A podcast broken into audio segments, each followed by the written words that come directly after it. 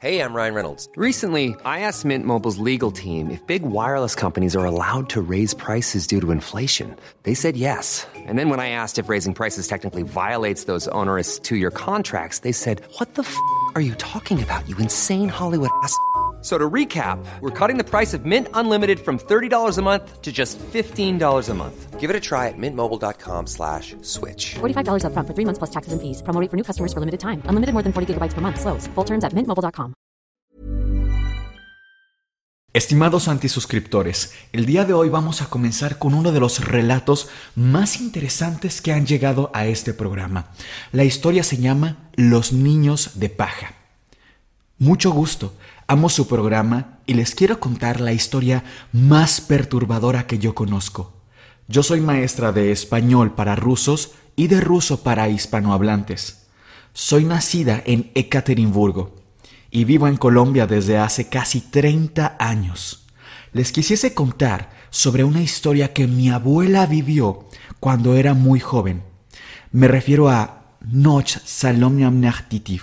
Perdonen el mal ruso una tradición rusa que solo se celebra en un pueblito pequeño, casi insignificante, al norte de Ulyanovsk.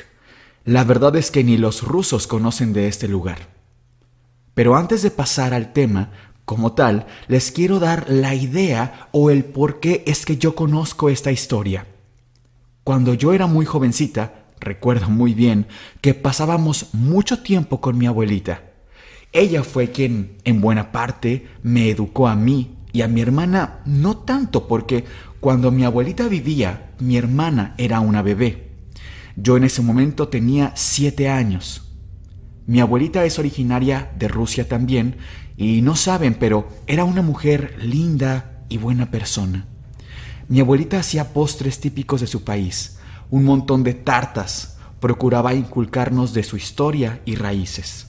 Pues mi abuelita tenía en su casa un jardín muy grande y un árbol donde había también un columpio, uno que mi abuelito había puesto para su hijo, o sea, mi papá.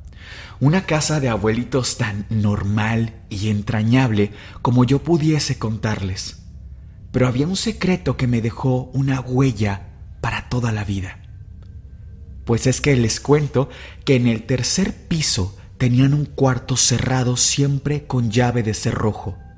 La puerta estaba a la vista de todos, pero siempre estaba cerrada y no había manera de entrar a menos que tuvieras las llaves y supieras cuál usar de entre como las veinte que tenía en el llavero mi abuelita.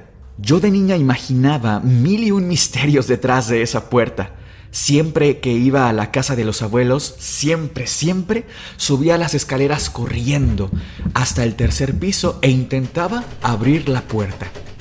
Una vez me acuerdo que mi papá me dejó encargada con mi abuelita por varios días. Desde que íbamos en el carro, camino a su casa, yo iba ideando cómo entrar al cuarto. Me acuerdo mucho de ir viendo las nubes en el cielo mientras íbamos en el carro de mi papá y él ponía su música antigua. Pues claro, como les digo, yo tenía todo un plan para por fin lograr abrir esa dichosa puerta. Esperé a que mi abuelita se quedara dormida y agarré sus llaves a escondidas. Las tenía en un platito marrón en la entrada de su casa. Me acuerdo que las tomé con ambas manos porque no me cabían en una sola de tantas llaves que eran. Subí muy cuidadosa y calladamente. Probé varias llaves. Nada. Ninguna abría. Sentía que había mucha presión porque en cualquier momento podía despertar mi abuela, pero la verdad es que la viejita tenía un sueño pesado como una roca. Seguí intentando hasta que por fin una de las llaves abrió la puerta. Estaba muy, muy nerviosa y emocionada. Era como resolver un gran misterio para mí. ¿Qué había detrás de esa puerta? ¿Qué secreto se escondía ahí? ¿Un libro mágico? ¿Un mapa para un increíble tesoro? Pues al ver que había un mugrero, un muladar, como le dicen, un cuarto lleno de libros, muebles viejos, platos rotos, me decepcioné bastante porque no les he dicho esto, pero esa casa la construyó mi abuelito para mi abuelita cuando se mudaron a esas tierras, así que yo, con mi imaginación infantil, hubiera jurado que ese cuarto escondía algo más interesante que basura y antigüedades. Iba a salir de lo más decepcionada cuando vi que al otro lado del cuarto polvoriento había un librero muy pesado. Tenía fácilmente unos 100 libros y de todos los temas que se pudieran imaginar. Geografía, historia, arte, ciencia. Pero lo que llamó mucho mi atención fue que detrás del librero había otra puerta, una puerta oculta. Me brillaron los ojos de nuevo y me acerqué para ver si podía empujar el librero, pero ni de chiste lo pude mover ni un centímetro. Estaba muy pesado. Me di cuenta que podía quitar algunos libros y escabullirme por un pequeño espacio para abrir la puerta y pasar por ahí mismo. Al ser tan pequeñita, lo logré. Aunque me llené los brazos y las piernas y todo el vestido de polvo, abrí la puerta y cerré los ojos.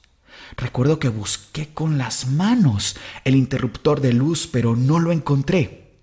Estaba tan oscuro que no veía absolutamente nada. Me salí para buscar una lámpara, pero no encontré alguna, ni una vela o algo. Me acordé que mi abuelita tenía una vela en la cocina. Así que bajé y la agarré. Ah, y también unos cerillos para poder prenderla. Aproveché para asomarme a ver si mi abuelita seguía dormida. Y sí, estaba como una piedra. Tenía una almohadita abrazada y se veía muy dormida. La vi por unos segundos para corroborar y estar segura antes de volver a subir. Entonces, ya rápida pero silenciosamente, volví al tercer piso. Abrí la puerta y la dejé a medio cerrar la atoré con una caja de madera en medio para que no se cerrara y tampoco se azotara. Y quizá hasta fuera a despertar a mi babu. Ah, así le decimos en Rusia a las abuelitas porque se le dice babushka. Así que yo le decía babu. Cuando la estaba poniendo, la caja, les juro que escuché que alguien corrió detrás de mí. Lo tengo muy presente. Volté rápido, pero estaba sola. Únicamente vi la puerta secreta. ¿Abierta? Sí, abierta como la había dejado. O eso creía yo. Agarré de nuevo la vela y los cerillos. Me metí por el pequeño espacio del librero y ya estaba en ese cuarto oculto. Apretaba los ojos para ver si me acostumbraba a la falta de luz, porque no sabía bien cómo prender la vela. Recuerden que yo solo tenía siete años y no usaba cerillos cotidianamente. Siempre que ayudaba a mi babu a preparar galletas, ella se encargaba de manejar los cerillos. Yo solo amasaba o le pasaba los ingredientes, así que nunca lo había hecho antes. Cerré los ojos y me concentré para que mis ojos pudieran ver detrás de esa penumbra. Escuché que la puerta de atrás de mí se cerraba poco a poco por el aire que corría. Y claro que me asusté mucho, pero era muy valiente para ser alguien así de joven, y no huí corriendo. Me quedé tranquila, apretando la vela con mis manos. Abrí los ojos y para mi sorpresa ya podía ver un poquito mejor. Era un cuarto con una litera, o sea, una cama doble. Me acuerdo que lo primero que vi detrás de eso fue el tapiz de las paredes. Era de duraznos y flores no parecía para nada tan desordenado como el cuarto de afuera. De hecho, se veía bonito, como un cuarto para niños. Había un sillón viendo hacia una ventana. Pero lo raro es que la ventana tenía los cristales cubiertos con papel y con madera. No dejaba entrar nada de luz. Me acerqué al sillón para sentarme y ahí intentar prender la vela con calma y cuidado para no quemarme. Me acerqué poco a poco porque veía, sí, pero si acaso un 30%. Me tropecé con un cordón de mi zapato derecho y me caí entre la cama y el sillón. No me lastimé porque alcancé a poner los codos. La vela salió rodando debajo de la cama y me quedé con los cerillos solamente ahí tirada. Cuando alcé la vista, vi algo que me estremeció por completo. Había alguien sentado en el sillón. Me quedé horrorizada al darme cuenta que era un niño de mi edad prácticamente, sentado en el sillón, viendo hacia la ventana cubierta. No me moví y él tampoco. No decía nada y él tampoco.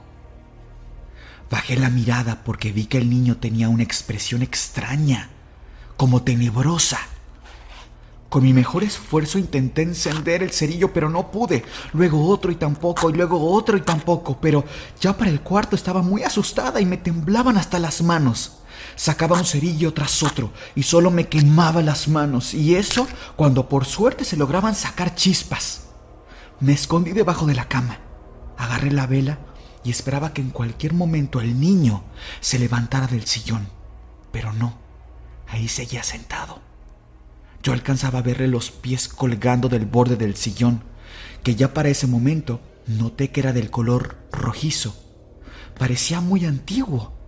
Noté que tenía mis manos llenas de polvo, pero seguí intentando encender la vela hasta que lo logré. Tomé aire y salí de mi escondite. Salí del otro lado para no ver al niño y me subí por las escaleras de la litera para verlo desde arriba. Pero para mi sorpresa, cuando llegué hasta arriba, vi que el niño ya estaba en la cama superior, acostado viendo hacia el techo. Incluso estaba tapado con una manta. Me asusté tanto que me caí desde arriba y entonces sí me pegué en la cabeza y en el brazo. Grité del dolor y de la impresión. Me quedé tirada por unos minutos porque me dolía mucho el brazo. Me tapé la boca con la otra mano para no gritar del dolor. Sorprendentemente la vela había caído derecha y seguía prendida. Me levanté y aún con mucho dolor la agarré y volví a buscar al niño desde abajo, viendo hacia la cama superior, pero no alcanzaba a verlo desde ahí. Así que fui nuevamente al sillón. Y ahora estaba ahí ¿Cómo había llegado si no lo vi pasar por las escaleras de la litera para llegar al sillón? No me pregunten cómo, quizá por miedo o por valor.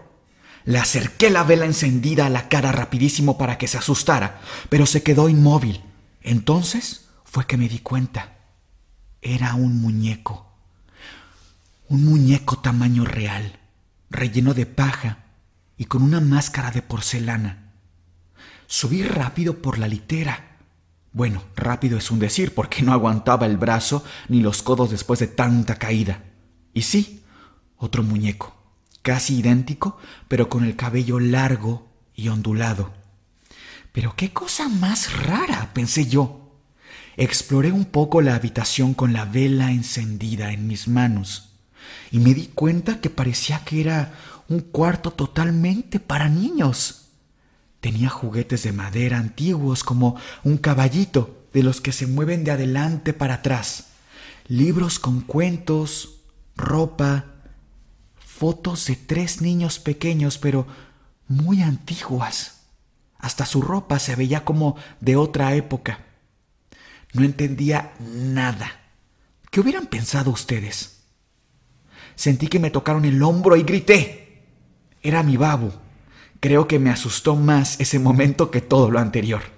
Ella no estaba enojada y pues yo estaba tan impactada con todo lo que pasé que ni me di cuenta en qué momento ella había entrado o en qué momento había movido el librero para entrar al cuarto donde yo estaba. Me dijo, Tranquila, grillito. Así me decía. Alzó la mano y jaló un cordón que encendió un candelabro sobre nosotras. Todo estaba iluminado ahora. Podía ver claramente. Me quitó la vela de las manos y se preocupó porque tenía las manos llenas de cera caliente. Les juro que de la adrenalina no había sentido quemadas las manos de la vela derretida para nada. Yo no me esperé ni un segundo y le dije, Babu, ¿para qué son todos esos juguetes? refiriéndome a los dos muñecos uno del sillón y el otro de la cama. Me dijo que no eran juguetes y me contó la historia, una que cuando era más grande me volvió a contar pero con más detalles, que quizá mi yo de niña no habría alcanzado a comprender, pero que se las cuento ahora yo a ustedes. Volvamos al pueblito del cual era originaria mi abuela. Este lugar no tenía nada de especial, hasta que en los años 30 hubo muchos disturbios y guerrillas, conflictos que acabaron con la vida de muchísimas personas.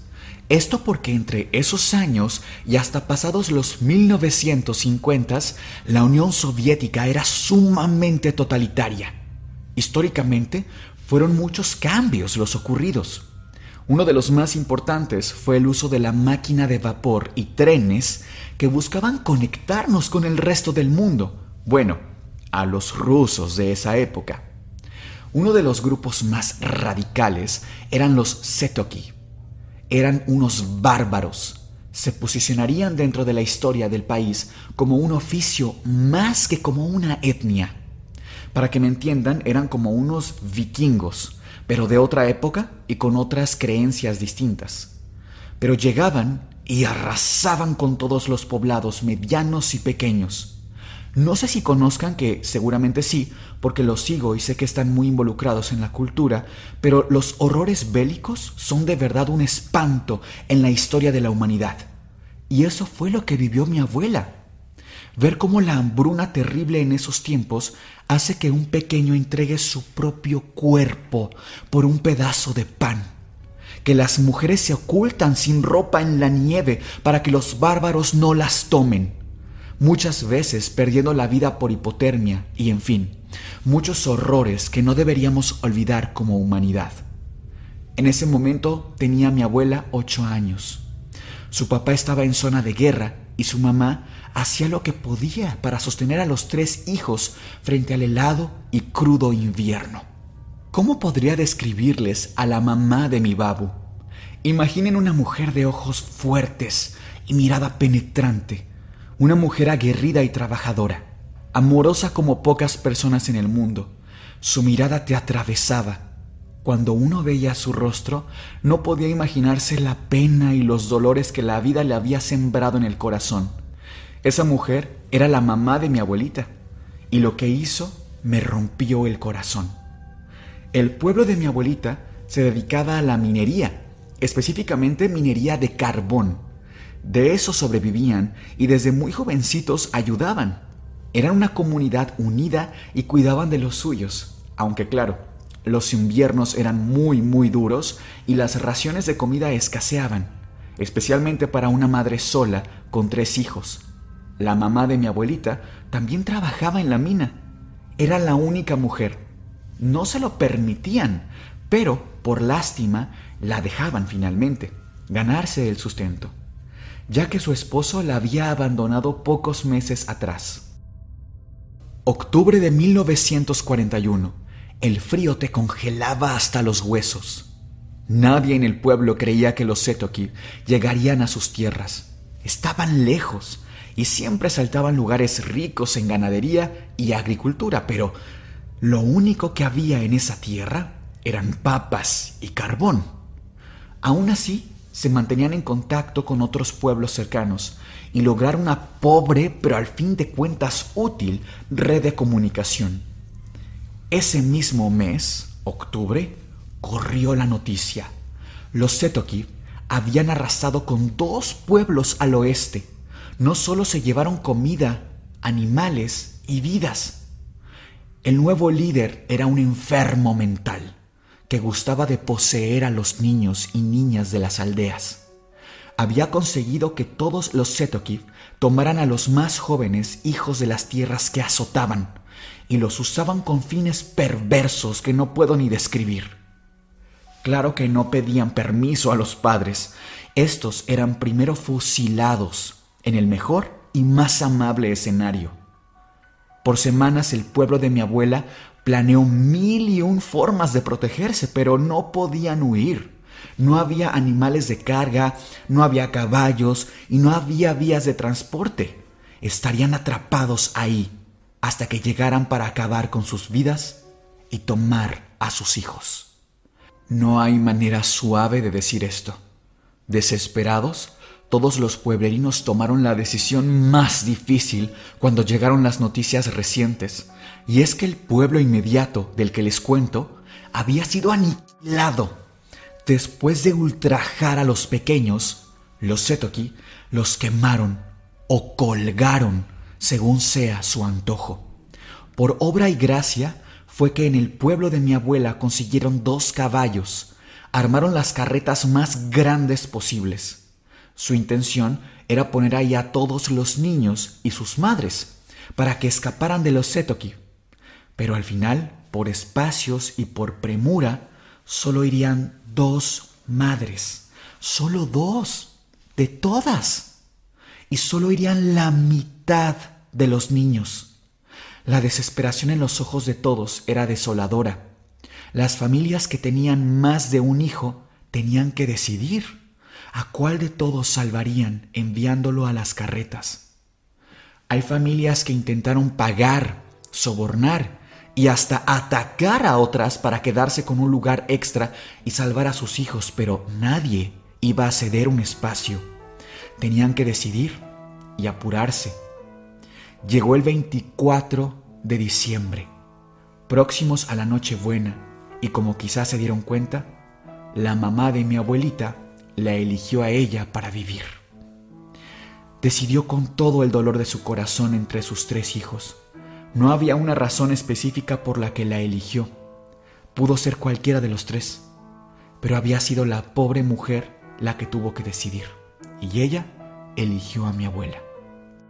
Antes de despedirla en una carreta, mi babushka cuenta cómo su mamá empezó a recoger paja, varas, retazos de cuero, tela y cualquier material. Se dispuso esa noche a fabricarles muñecos de paja a sus hijos.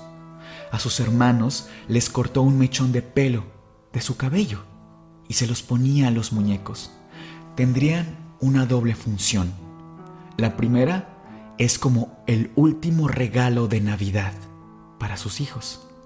Y el segundo, un cuerpo de tamaño idéntico al de sus hijos al que pudiera velar en caso de que los Setoki se los llevaran. Un cuerpo al que llorarle en un funeral. Porque había fama que una vez usados los pequeños eran quemados en cenizas. Esa noche cenaron un sencillo plato de comida, compartieron la última ilusión de la Navidad. Montó a mi abuela en la segunda carreta y se despidió de ella con un beso en la mejilla. Vio a sus hermanos por última vez y los caballos echaron a andar ambas repletas de chiquillos que sus familias habían enviado para vivir. Lo que pasó después solo se sabe por los sobrevivientes, ya que al atardecer llegaron los Setoki, justo en Navidad. Mientras nevaba al mismo tiempo, el pueblo ardió en fuego de guerra. Pero los bárbaros no encontraron a ningún niño que tomar, ningún cuerpecito siquiera, al menos no vivo, porque todos estaban dormidos, dormidos en un sueño eterno en el que sus papás les habían puesto. Algunos también tomaron el mismo veneno después de dárselos a sus hijos para acompañarlos y no estar vivos cuando la desgracia los alcanzara. Pasaron una serie de eventos históricos que si no conocen la historia de la Unión Soviética es un poco difícil de explicar. Bueno, incluso para mí es difícil de comprender con toda la imagen porque en sí no es un tema sencillo e involucra muchas cosas, pero el punto es que los Setoki fueron detenidos en el siguiente pueblo de mi abuela, por no decir masacrados. Al paso de los meses, algunas personas volvieron al pueblo, pero ya no había nadie. Era un pueblo fantasma, excepto por una cosa. En todas las casas donde hubo hijos pequeños, había también muñecos, muñecos hechos de paja y una máscara, que recordaban la última feliz Navidad de esos niños. Nunca pregunté si esos muñequitos eran los que la mamá de mi babu había hecho o si ella había fabricado unos nuevos, pero lo que sí sé es que ese misterioso cuarto en la casa de mi abuelita era para sus hermanos y su mamá. era una tumba llena de amor.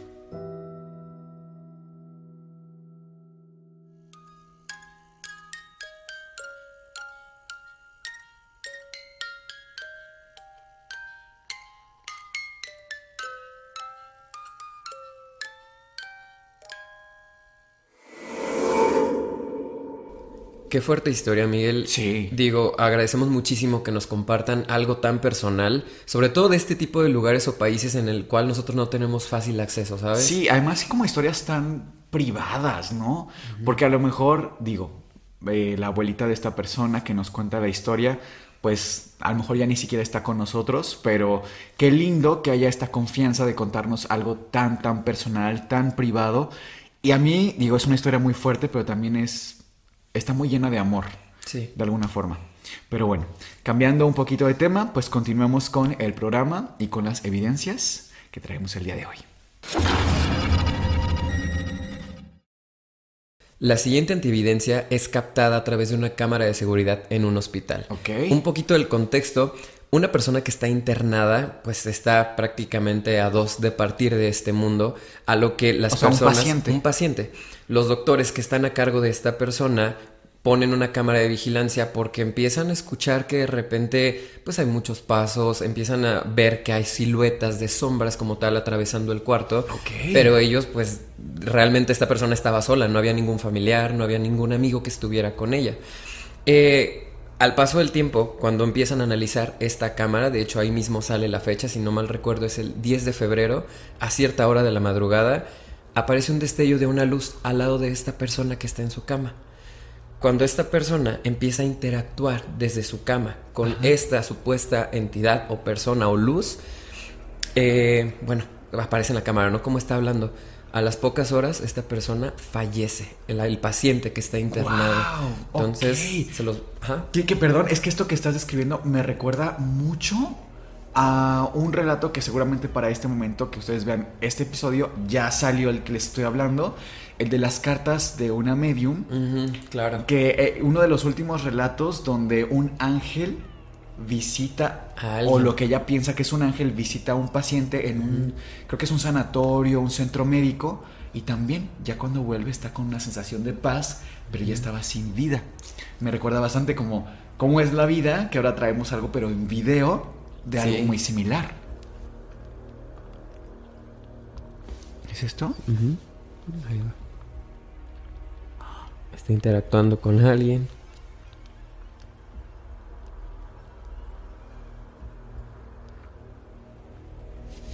¿Esto que brilla aquí qué es, eh? Supuestamente es este ángel o esta luz que apareció de la nada. Pero es como su mano. Como tuviera una mano. Ajá.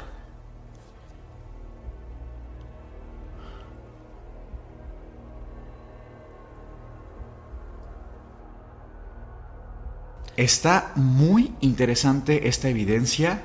Desde la perspectiva médica, a mí me gustaría contarles algo que noté. Digo, yo este, este, esta evidencia yo no la había visto hasta ahora que la estás presentando.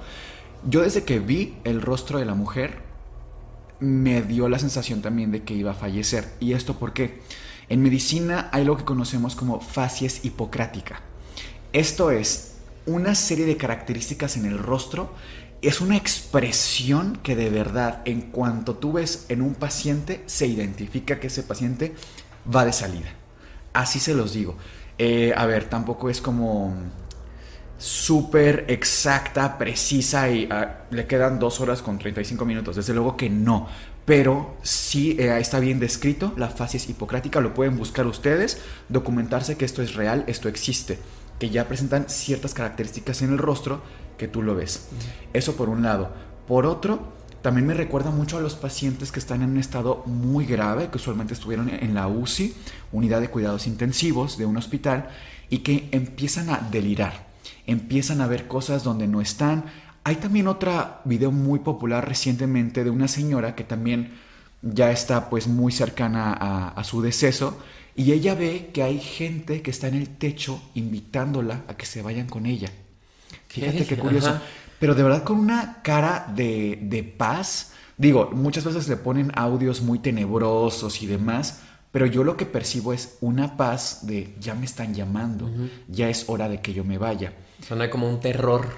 Sí, para nada, al contrario. Y finalmente creo que el- nuestros decesos son tan, o deberíamos verlos con muchísima más naturalidad y hablar de estos temas en la mesa todo el tiempo, que lo viéramos como algo eso, hasta lindo y parte de nuestra existencia, ¿no? Claro. Pero desde la perspectiva médica es lo que yo les puedo compartir. Yo desde que lo veo también, pues veo como esta mano brillosa, que no sé, tú nos explicarás si a nivel audiovisual esto es normal. Mira, o sea, se ve tal cual y sí es muy... O sea, tú, tú ves el video, se ve una mano tal cual arriba de esta Pero persona. clarísimo. Clarísimo. Lo que sí es que este tipo de cámaras de seguridad es muy difícil, casi, me atrevo a decir imposible, de tú poder estar cambiando como la iluminación. Te lo cuento nada más. Cuando tú tienes una imagen que está con sobreexposición, ¿Qué es esto que está Ajá, muy brilloso? Que está muy brilloso o muy blanco. En teoría, todo el cuadro tendría que verse blanco. Si volvemos, y voy a dejar aquí un fragmento a través del video a analizar eh, para poderlo ver, o sea, bien, tenemos solamente una parte del video que está sobreexpuesta. Que es la mano. La mano y previo a. Pero del otro lado, donde está esta paciente acostada, se ve muy nítida la imagen, se ve el color, bueno, no el color, pero se ve como tal la persona, se puede apreciar la silueta. Entonces, desde ahí empiezo como a notar que es un poquito difícil, como el decir que sea una persona. Ok, tratando de, perdón, de, de traducirlo, porque digo, tú eres experto, pero los que no sabemos absolutamente nada de tecnología, quiero entender que eh, yo podría manipular este video para que todo estuviera sobreexpuesto, es la palabra correcta, muy brilloso, muy brillante, pero todo el cuadro en general, no solamente la mano o lo que parece ser una mano Claro. de algo que está interactuando con esta persona, Sí, ¿es sí. correcto? Claro, y aún así también, o sea, lo mismo la cuestión de la edición, podrían seleccionar como hasta cierto punto, o sea, como mitad que sea brillosa, la otra mitad no. Pero se vería muy clara la Se línea. vería muy clara, exacto. Ahora, hay otra cuestión que comentábamos ahorita sobre qué se veía arribita de la mano, que era como una especie como unas bolitas. Ah, sí, sí, sí, sí. Eso sí se me hace raro porque es muy difícil de manipularlo, o sea, en cuestión de edición, sobre todo en este tipo de cámaras que no tienen tanta definición como para poderle meter aquí que se vea de la misma línea, con la misma secuencia, o sea, que no se vea algo con más calidad y la imagen que se vea toda borrosa. Sí. Sería muy difícil, entonces no sé cómo poderlo como asociar en decir puede ser verdad o no. Otro punto a favor que fíjate que ahora que dices eso yo encuentro es que si analizamos el ambiente del, del video, la cama sí se ve una cama de hospital. O sea, no se ve una cama común y corriente que tengamos en casa. Entonces, y digo, son camillas que son especiales, que no es común que uno las tenga en casa. También eso a mí me llama la atención, porque si fuera una cama normal, digo, bueno, quizá está eh, predispuesto el escenario para lograr este, finalmente es un efecto especial, Sí. en caso de que estuviera realizado, ¿no? Como en una producción audiovisual. Pero al ser una cama tan específica, sugiriendo que estamos en un hospital o en un sanatorio, pues de hecho tú no puedes grabar en estos espacios, es muy complejo. De hecho ustedes buscan hasta videos, no sé, por ejemplo, videos de fantasmas en hospitales, no aparecen tantos como uno podría pensar. O sea, son mucho más las historias que te cuentan enfermeras, médicos, camilleros, que realmente los videos que hay. ¿Por qué? Porque no se puede eh, grabar dentro de una institución hospitalaria. Eso se llama, me parece, daño patrimonial. O sea, si yo, no sé, en una clínica empiezo a grabarme y expongo a la clínica, eso sería, según entiendo, daño patrimonial y por eso la gente pues no lo hace, puede perder hasta el trabajo, la licencia o demás. Creo que es otro puntito a favor de que esto sea totalmente Sí, o real. incluso la mano que está muy alargada. O sea, si te das cuenta, no Sí, es una mano claro. normal, o sea, que extiende el brazo completo. Está como deformada Ajá. o alargada, Ajá. totalmente. Sí, también lo noté. Incluso, o sea, parece una mano, pero así definir exactamente. Miren, ahí están los cinco dedos. Sí, no se- no se sea, percibe. Parece, pero bueno, ustedes tienen la última opinión. Les voy a mostrar unas fotografías captadas en la casa más embrujada de esta ciudad. Ok.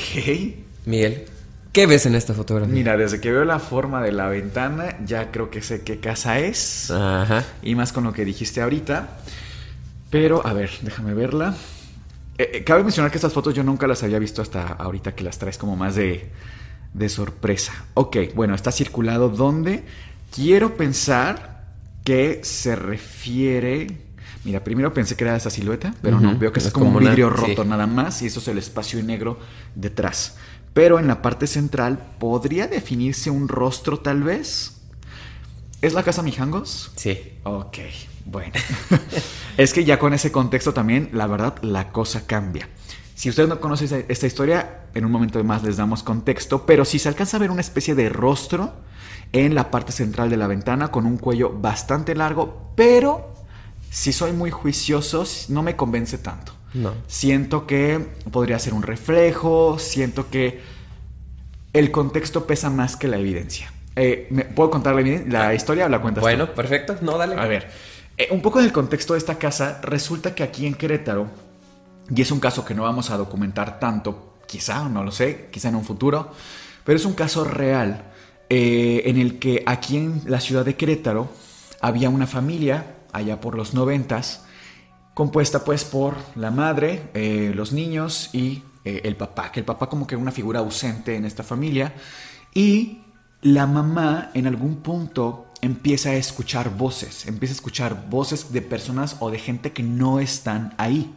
Aparentemente todo está en su cabeza e incluso hay registro de que ella sí lo comunica a, a varias personas porque ella trabajaba en, como catequista. Ella era muy, muy religiosa y trabajaba como catequista y siempre la ubicaban como una persona muy buena, eh, muy generosa, muy, pues muy Amable. amable, una buena persona en realidad.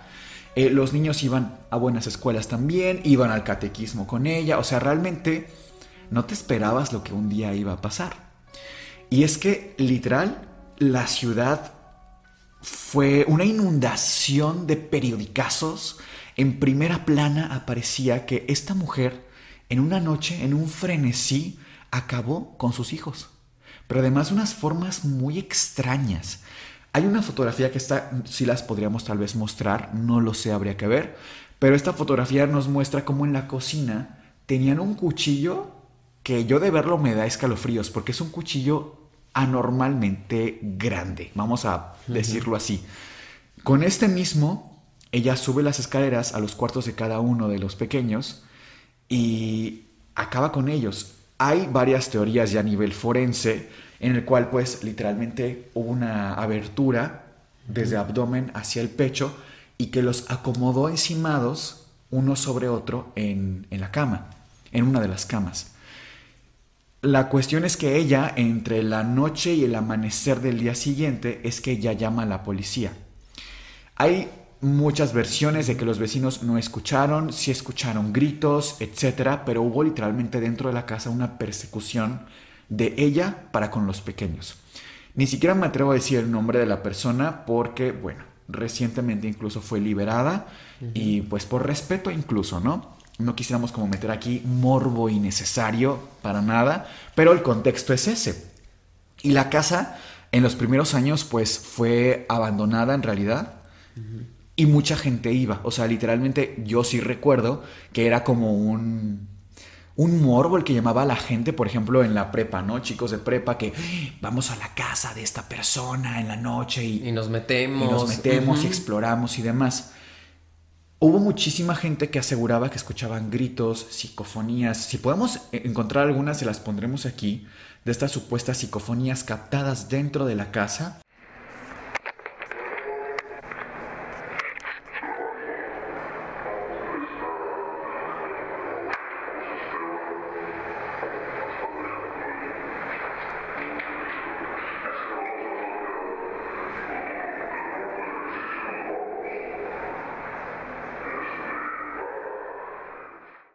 Después, a raíz de tantas visitas de gente y también de gente que iba a hacer rituales, porque esto también es cierto, lo que hace el gobierno de la ciudad es clausurar la casa y tú vas y todavía la casa está en pie, pero tiene una barda, o sea, tú no puedes acceder a esa casa para nada.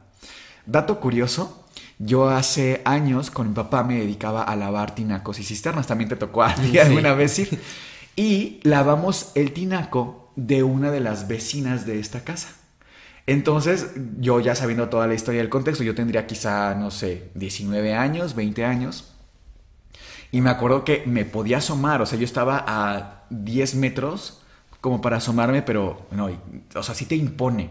Cuando tú sabes la historia de lo que ocurrió ahí, realmente a mí más que morbo me da muchísima tristeza. Eh, el contexto también es que esta persona tenía una enfermedad o un trastorno mental bastante serio, donde sí hay un antecedente desde, o sea, no es que ocurrieron los hechos y luego ella dijo, ah, es que yo escuchaba voces. No, desde antes ella lo dijo, incluso ella de alguna forma pidió ayuda. Como que advirtió. Sí, advirtió y pues nadie la peló. Y de ahí también fue un antecedente para la ciudad a nivel salud mental. Porque yo he notado que desde ahí hay más programas, Claro. el Centro de Salud Mental de Querétaro trabaja ya con otros tipo, otro tipo de perspectiva. No quiero decir que a partir de este caso ya trabajan, porque a veces que sí han- siempre han trabajado bien, pero sí hubo un antecedente social muy fuerte. Y yo de esto. supongo que también ya tuvo como mucho como peso con respecto a la cuestión de salud como para que la dejaran salir ahorita. Sí, exactamente. Sí, digo, fueron muchos años los que ella estuvo en realidad. Si se ponen a pensar que esto ocurrió a finales de los 90, si no me Claro. equivoco, estamos en ya prácticamente 2024. O sea, sí fue un largo tiempo. Pero bueno, ese es el contexto general de lo ocurrido. Y mucha gente, o sea, tú puedes ir y tomar fotos desde afuera de la casa y ese es un tipo de esta foto. O sea, de hecho, aquí viene también el contexto, ¿eh? ah, ok. a ver. Traemos contexto y te vas a quedar bien frío porque quien la mandó es alguien que conocemos. Alguien muy cercano a este programa y te diré al final quién fue. Ok. La historia dice, Hola, es un gusto poder saludarlos esta noche. Les comparto que soy miembro Caldero Mágico y nunca me pierdo ni un solo video. Mi historia comienza con la visita a la casa de La Mijangos, una casa muy famosa en Querétaro por la trágica y monstruosa historia. Recuerdo que en una ocasión decidí ir junto a mis amigos y mi mamá a la casa para poder verla. Al llegar eran las 5 de la tarde aproximadamente. Decidí tomar un par de fotos al principio, pero no vi nada extraño. Mi mamá pensó que lo estábamos haciendo por puro morbo, así que ella decidió retirarse del lugar, mientras que yo y mis amigos decidimos esperar a que cayera la noche para ingresar a esta casa. Pésima idea. Al estar dentro, se sentía una especie de vibra muy pesada y negativa. Era como si todo el tiempo algo que no podíamos ver nos acompañara a cada paso que dábamos. Pasó poco más de una hora y nos brincamos nuevamente para salir de la casa. Realmente no vimos nada anormal dentro de esta misma, más que basura y vandalismo en todo el lugar. Al llegar a mi casa, tenía una sensación de pesadez y una severa cruda moral. Sin pensarlo mucho, comencé a agregar filtros y subir el brillo de las fotos que tomamos. Inmediatamente me percaté que se podían observar dos siluetas, una en cada foto. Recuerdo que me emocioné un poco porque siempre me ha gustado todo este tema paranormal. Esa misma noche, mientras realizaba mi tarea de la uni, me encontraba en el comedor de mi casa. Decidí ponerme mis audífonos para escuchar música y poder concentrarme. Así, al pasar algunas horas, escuché claramente cómo mi madre mencionaba mi nombre diciéndome, Sophie, ya es muy tarde, vente a dormir. Me quité uno de mis audífonos y respondí, Ya voy, solo termino un apunte más. Me coloqué el audífono nuevamente y continué. No pasaron ni dos minutos cuando escuché nuevamente y con una voz más grave, Sofía, ya vete a dormir.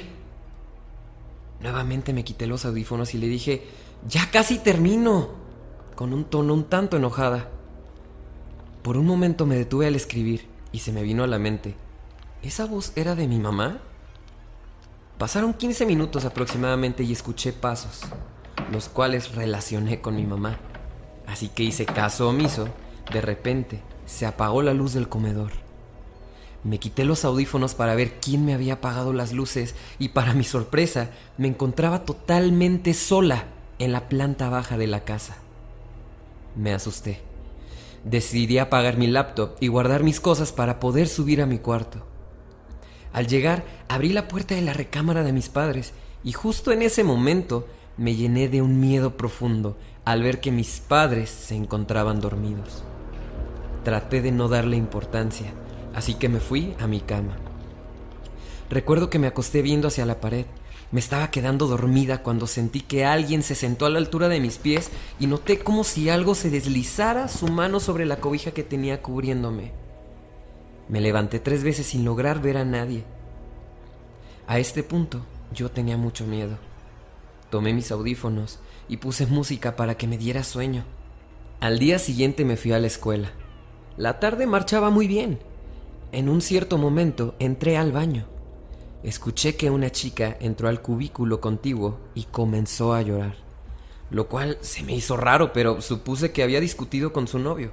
En fin, pensé. Al momento de salir al lavamanos, se seguían escuchando esos lamentos. Pero al levantar la vista y ver al espejo, me percaté que los cubículos del baño estaban solos. En ese momento sentí un escalofrío que recorrió todo mi cuerpo. Salí del baño y mis amigos se encontraban afuera de los mismos. Inmediatamente salí y les pregunté, ¿alguien entró después de mí? Se pasan con sus bromas, ¿eh? Ellos me miraron sacados de onda y me dijeron que nadie había entrado o había salido. En ese momento me marcó mi mamá. Ella se encontraba molesta y me pidió que borrara las fotos que había tomado de la casa de Mijangos. Le pregunté que si todo estaba bien. Me comentó que se encontraba en casa cuando en la segunda planta comenzó a escuchar pasos que iban de un cuarto a otro, que subió y que no había nada. Al meterse a mi cuarto, sintió miedo. La calmé diciéndole que las había borrado, que todo estaría bien, pero en realidad aún las tenía. Aproveché la llamada para preguntarle que si ella me había apagado la luz aquella noche anterior y sobre sus llamados. Sophie, yo no te llamé en ningún momento. Estábamos dormidos. Mi madre, al colgar la llamada, comenzó a esparcir agua bendita en toda la casa, especialmente en mi cuarto. Ella me juraba que la despertaban por las noches, mientras escuchaba una ligera respiración tan cerca de ella. E incluso llegamos a ver un par de veces cómo se caían objetos de la nada dentro de mi casa. Transcurrieron algunas semanas y todo se fue calmando. Hasta que un día las dos estábamos planchando ropa un sábado y mirábamos la televisión atentamente. Me quedé viendo fijamente la pantalla y de repente se distorsionó la imagen. Al segundo de esto se escuchó un... Soltamos la plancha y todo lo que traíamos en las manos y salimos corriendo de la casa. Tuvimos que llamar a un pastor para que bendijera la casa misma y cambiamos los muebles. Tiramos todo lo que hace años no se ocupaba y todo pareció acabar. Nunca pude borrar las fotos, ya que estaban en un disco duro que no pude usar más y se fue en una venta de garage. Espero que si esas fotografías son las culpables de todo lo sucedido, nadie pueda recuperarlas y no pasen lo mismo que nosotras. Yo sé que está tenebrosa la historia y sí está, sí está fuerte, pero yo me quiero quejar, oye. ¿Por qué? Como de que con las fotos les cae la maldición y nos las manda para que las pongamos con tanta gente. Una disculpa si les empiezan a pasar cosas en casa, pero, pero bueno. Pero decía que hay dos fotos, ¿no? Yo espero, mira, aquí está la segunda y espero genuinamente que nada ocurra porque, bueno, también estas fotos supongo que pues, se han ido mandando de persona en persona. Entonces, si hay Como alguna la maldición. película, la película de Laro, ¿no? Sí. ¿Te acuerdas? Así que mándensela a alguien más, ¿eh? Esa es la, esa es la, Es la que ya primera, vimos. ¿no? Ajá. Ah, mira, perdón, ya la hice grandota. Aquí está la segunda. Bien. No, esta sí se ve muy claro. Se ve más que incluso ve- la otra. Se ve literalmente un rostro humano. Me atrevo a decir que como de una mujer que se está asomando como a medio rostro de la ventana.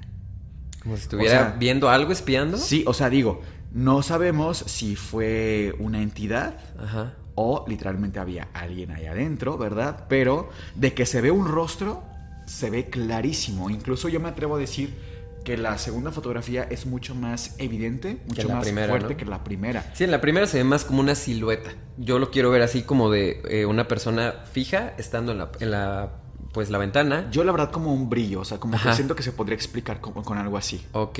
Pero la en esta segunda segunda sí. sí hasta se ven los En la segunda hay alguien. O sea, en la segunda hay alguien, Sí, ya sí. sea una persona viva o no, pero hay alguien. Yo te quiero decir algo, Miguel, porque esta historia nos la mandó alguien quien tiene muy buenas historias y tú la conoces. Ok. Fer, tu hermana. ¡Ah! Y esta historia la relató su mejor amiga de la primaria, que se la mandó a ella y ella nos la hizo llegar a saber. Así que si algo nos pasa, Fer, tú vas a ser la culpable. Yo ya la iba a regañar de cómo que se metió a la casa de esta persona, ¿no? Sí, si quieren que aparezca mi hermana aquí en este silloncito o en este silloncito. Estaría buena O invitarla. aquí la ponen. A ver dónde la ponen. Pero pues sí, sí, me gustaría conocerla y conocer también sus historias. Pónganlo en los comentarios porque sí. De hecho, ella tiene una historia muy buena que les voy a adelantar. Voy a quemar una de sus historias seguramente. Pero ella es muy de, de encontrar soluciones lógicas. Pero ella muy amena una vez me contó que en la casa donde está viviendo actualmente se le mueve, por ejemplo, la licuadora, sale así, se mueve. Y ella, no, pero pues no pasa nada, yo nada más me meto a mi cuarto y ya yo digo que... o sea, Así sí, muy ella tranquila. muy amena. O sea, se le hace cuenta que ahorita se nos mueve el David así y sale volando. Ah. ella, ah, bueno, pues lo recojo, ¿no? ¿no?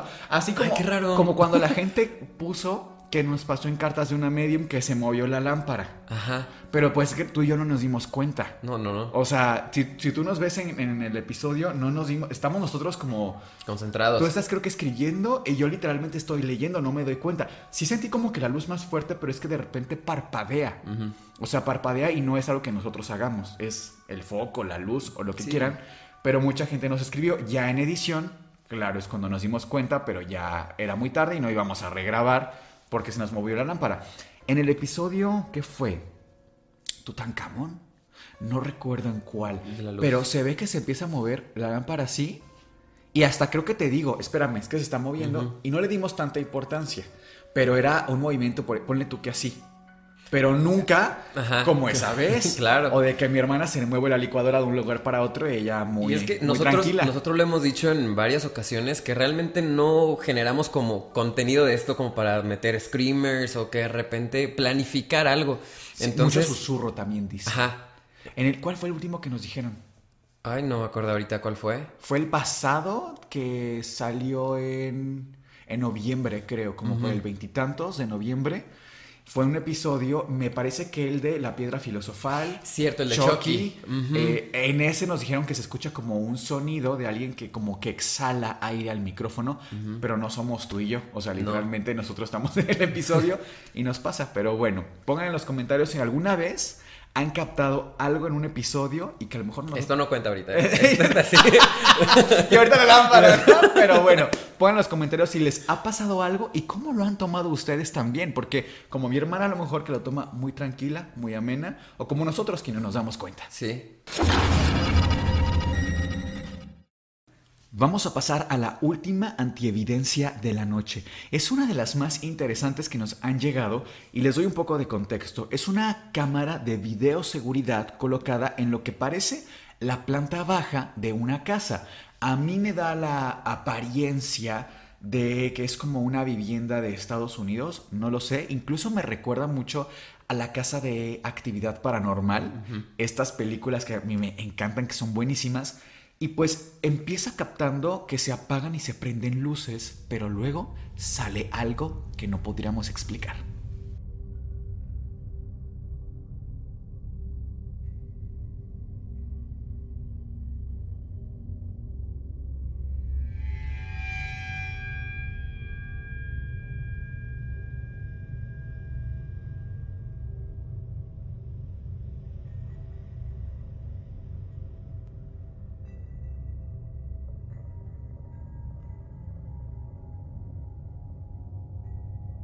Pero como ustedes saben, tienen la última palabra sobre la última antievidencia del programa. Pero antes de despedirnos, vámonos con las invocaciones de esta noche. No crean que no iba a haber, siempre habrá invocaciones, que es un agradecimiento que les tenemos a los miembros. También recuerden que digo ya es un poco tarde para que se los recuerde, ¿verdad? Pero que podían ver este episodio sin cortes, interrupciones ni comerciales un día antes de su estreno. Un día antes que nadie pueden ver todos los videos del Antipodcast los días sábados si son miembros del canal. Adelante. Ok, quiero comenzar con Tania CP6286, quien es miembro Caldero Mágico, y dice, hola, me gustaría que hablen sobre el libro del caballo de Troya y la máquina del tiempo. ¿Podríase ser para alguna antilectura? Me encanta. Fíjate que mm, sí, digo, también tocamos eh, episodios muy históricos. Sí. Creo que se presta muchísimo. Para hacerlo. Y veo que les, les gusta, ¿eh? A mí me ha sorprendido. Yo cuando empezamos a sugerir estos videos históricos, dije, no, les va a aburrir. No le teníamos mucha fe. Pero oye, Ana Bolena, ¿qué onda? Le fue muy bien. Titanic, por ejemplo. Juana Así de que- Arco. Juana de Arco también. Pero bueno, si les interesa algún tema histórico, es momento de recomendarlo en los comentarios. Ok, quiero continuar con Tyrannosaurio Don 4600, quien es miembro fantasma. Y dice, ya tercer video como miembro del canal y no me arrepiento. Seguimos como cada fin viendo los nuevos capítulos. Saludos Sergio y Miguel. Y por último, a Francia Livia 6044, quien es miembro Escoba Voladora. Un saludo para ti también. A mí me gustaría invocar a María Alenú, que es miembro Escoba Voladora, nuestra insignia más valorada en este canal. Digo, se valoran todas, pero esta es muy exclusiva y especial. Y dice, me encantaría que puedan hablar más sobre mitos latinoamericanos. Mi enamorado y yo los escuchamos siempre. Claro que sí, María, lo vamos a considerar con muchísimo gusto. También a Juan Pedro Ruiz, 5495, que es miembro Caldero Mágico y dice, hola, aquí estamos como cada fin de. También tenemos a Nat Kawaii Tail, miembro Caldero Mágico también. Mi esposo y yo no nos perdemos el antipodcast. Nos encanta la presencia de Sergio y los temas que están trabajando. Saludos desde Costa Rica. Miguel, soy tu fan. Muchísimas gracias, Nat, y saludos también a tu enamorado.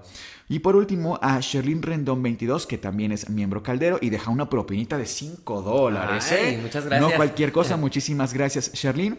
Recuerden, estimados miembros del canal, que tienen acceso a la antibiblioteca, desde luego, pero también ustedes son esenciales para decidir qué temas vamos a tocar en este programa. Así que no duden, así como ellos, oye, me gustaría este tema, aunque sea histórico, paranormal, mándenos sus historias, los tomamos de verdad muy en cuenta. A veces el Sergio y yo estamos diciendo, ¿y ahora qué les vamos a contar? ¿No? Claro. Así que ustedes, por supuesto, pueden aportar. Pero bueno, bienvenidos hayan sido a este espacio lleno de libros, magia e historias de terror. Esto fue el Anti-Podcast. Les deseamos dulces, pesadillas.